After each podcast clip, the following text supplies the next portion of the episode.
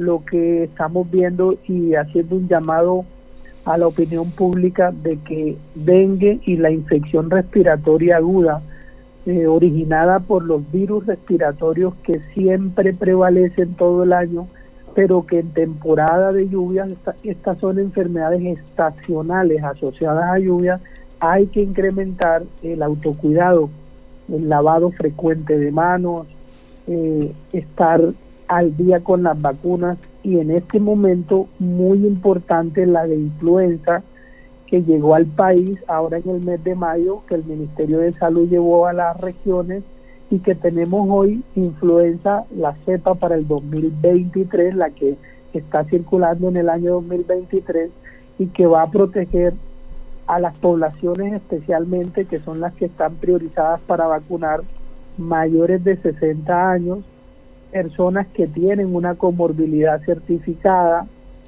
niños de 6 a, 23 meses de edad, mujeres gestantes embarazadas de la 14 semana de embarazo en adelante y el talento humano en salud. Estas son personas que deben acudir a los puestos de a los puntos de vacunación, los más de 74 que son de las IPS que hacen parte de la red de las EPS donde están todas las vacunas y que ahora también estará disponible la de influenza cepa 2023. ¿Y en qué lugares está disponible? ¿Son IPS, la misma eh, red de hospitales aquí en el distrito de Barranquilla? ¿Dónde pueden recorrer? Está, sí, está en todos los pasos de la red pública, pasos y caminos, está en las IPS de cada una de las EPS que normalmente cada, cada persona, cada madre, cada cuidador de los niños, cada gestante, se le ha indicado en su control prenatal cuál es el punto para aplicarse las vacunas. Ahora, secretario, vamos a un tema y nos gustaría saber, por ejemplo, el ministerio está haciendo ese seguimiento de cuáles son los casos de COVID que están apareciendo en las semanas en el país. ¿Cómo estamos nosotros en el tema de COVID? Porque a veces la gente dice, pero ¿qué se da? Es una variante de COVID la que estamos teniendo. La gente siempre le pone la duda, dice, bueno, esto puede ser COVID, pero porque hay algunos síntomas porque hay algunos síntomas que uno dice ay no quiero hacer nada que un poquito un poquito pegadito a alguna de las de la de, los síntomas qué está pasando en materia de covid es, es, es importante la pregunta porque eh, tal como ustedes dicen pues eh, empiezan a hacerse especulaciones alrededor de los orígenes de la infección respiratoria aguda. Reitero que el incremento en Colombia está asociado a picos esperados a temporadas de lluvias, pero sí hay que ser enfático en que el origen de la enfermedad respiratoria actual no es COVID, es decir, COVID tiene casos, COVID llegó y ya es un virus endémico va a estar circulando todo el año, al igual que adenovirus, rinovirus, virus incitial respiratorio e influenza. Es decir, van a estar eh, todos estos virus durante todo el año. El que está prevaleciendo en este momento es adenovirus e influenza. ¿Qué es lo importante de influenza? Que ya tenemos la vacuna para este año y hay que estas poblaciones que son las que podrían tener digamos eh, más afectación eh, en, la enfermedad ponerse la vacuna pues va a, a prevenirles de que la enfermedad cuando ocurra pase con un cuadro leve. Cómo se diferencia esta, esta infección respiratoria por influenza es una es un cuadro clínico que como todos los virus tiene tos, estornudos, malestar general y fiebre. Sin embargo, el malestar tiende a ser más, eh, golpea más a la salud de la persona y hay síntomas gastrointestinales también como diarrea. No necesariamente esto que digo se comporta idénticamente en todas las personas pero sí es el comportamiento poblacional, de tal manera que es una infección respiratoria aguda que prevalece como origen en adenovirus y en virus de la influenza y no COVID. Nosotros llevamos durante todo el año un registro de 436 casos de infección respiratoria aguda por COVID. Evidentemente en los últimos dos meses estos virus, las personas van a tener no solo influenza y COVID, sino los demás, pero hay unos que, se, que son los que prevalecen. ¿Dónde vemos eso? Eso se está viendo en un estudio que se llama panel viral. Las personas que llegan y que alcanzan por alguna razón a la hospitalización, eh, lo que sí hay que decir es que las atenciones, Osvaldo y Jenny, se concentran en, en las consultas externas, en las urgencias. No hay incrementos proporcionales frente a hospitalización y unidad de cuidado intensivo las cuales han tenido un 34% menos respecto al año anterior. ¿Cuál es la razón?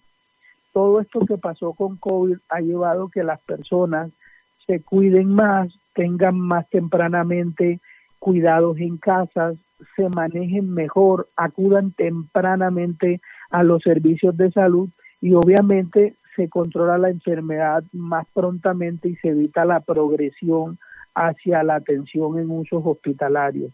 La, el lavado de manos y que las personas que tengan algún síntoma gripal usen las mascarillas son recomendaciones que, que quedaron, que, que tienen toda la evidencia y estar al día con las vacunas, porque todavía podemos tener personas que le falta su segundo refuerzo de vacunas COVID. No hay indicación en Colombia ni lineamiento para más refuerzos y, y esta vacuna que acaba de llegar al, al país y por supuesto a Barranquilla, pues a salir a vacunarse estos grupos poblacionales que comenté. No hay, no hay ningún aumento en el tema de COVID. Eh, la estadística, el, el, el, la, el número es, se mantiene en bajo. Lo que, lo que vemos en la vigilancia centinelas, lo que vemos en la vigilancia viral, lo que vemos en la mesa con neumólogos, pediatras, es que la infección respiratoria aguda que prevalece es por influenza y adenovirus. COVID habrá y seguirá habiendo casos, pero 436 casos en lo que va corrido del año es sencillamente una proporción que equivale entre el 1.7 y el 3% del total de los casos de infección respiratoria aguda, entonces es mejor no generar esa infodemia ni desinformación porque es innecesaria. Óigame, secretario, pero por ejemplo, en esta Asamblea Mundial de Salud, la número 76, el director de la Organización Mundial de la Salud, Tedros Adhanom, ha dicho que hay que prepararse le, le dice a los gobiernos que una nueva pandemia tocará las puertas en el mundo y que será más mortífero que el COVID-19. ¿A qué se refiere? ¿Usted ha visto esas declaraciones que también asustan un poco a la población? Pues nosotros no hemos tenido ningún lineamiento oficial de las autoridades de Colombia, Ministerio de Salud e Instituto Nacional de Salud. Lo que he visto como todos los ciudadanos son eh, en medios de comunicación eh, anuncios de riesgo sobre futuras pandemias en el año 2026 asociadas a pronunciamientos que han hecho influenciadores. Inclusive ustedes han visto eh, que el señor Bill Gates se ha pronunciado alrededor de que vendrán otras pandemias, pero creo yo que estos influenciadores eh, no, no van a tener una vocería oficial, sino la Organización Mundial de la Salud, el Ministerio de Salud de Colombia y el Instituto Nacional de Salud. Eh, es natural que todos estos fenómenos de migración y de globalización van a generar la posibilidad, como lo hemos visto en los últimos años, de que eh, virus que se encuentran prevalentes en otros territorios a través de la movilidad de las personas llegan a los demás continentes, sin embargo, eh, hay suficiente evidencia de que no todos llegan a, generar el comportamiento que tuvo eh, de la familia de los coronavirus COVID-19. Yo creería que Lo importante es el autocuidado y cuando las personas se cuidan van a evitar no solo esos esas amenazas, sino lo que en el día a día está, que es la infección respiratoria en temporada de lluvia. Bueno, ahí está el secretario de Salud del Distrito de Barranquilla, Humberto Mendoza, hablando de estos temas que le interesan a la gente, ya cuidándonos cuando ya empieza esta eh, este fenómeno un poco de lluvia, ¿no? Pero no que no va a ser tan contundente, eso es lo que nos dicen que va a ser muy poco, eso es lo que esperamos, pero también ustedes saben que cuando hay sequía está otra parte también de las infecciones respiratorias. Eh, así que, secretario, ¿algo más para los oyentes? ¿Algún mensaje? Eh, ¿Algún anuncio especial? ¿O estamos ya? Todo quedó Jenny, Jenny, reiterar el lavado de manos antes de pandemia los organismos de salud luchábamos para insistir en el lavado de manos, pero cuando llega COVID se ve la dimensión y las personas vieron la utilidad. Entonces un recordatorio de que lavarse frecuentemente las manos seis veces al día o las que sean necesarias va a evitar que al tocar superficies donde está el virus, los virus respiratorios de todo tipo, eviten luego que al frotarse las mucosas, la cara, la nariz, los ojos, se den estas líneas de contagio o que al llegar a la casa también los familiares, especialmente los adultos mayores que viven en las viviendas, en los hogares, puedan afectarse. El lavado frecuente de manos y por favor la evidencia nos muestra el efecto protector y benéfico de las vacunas, estar al día con los esquemas de COVID y de influenza también nos va a dar una alta protección y una tranquilidad muy importante como la que estamos viendo actualmente.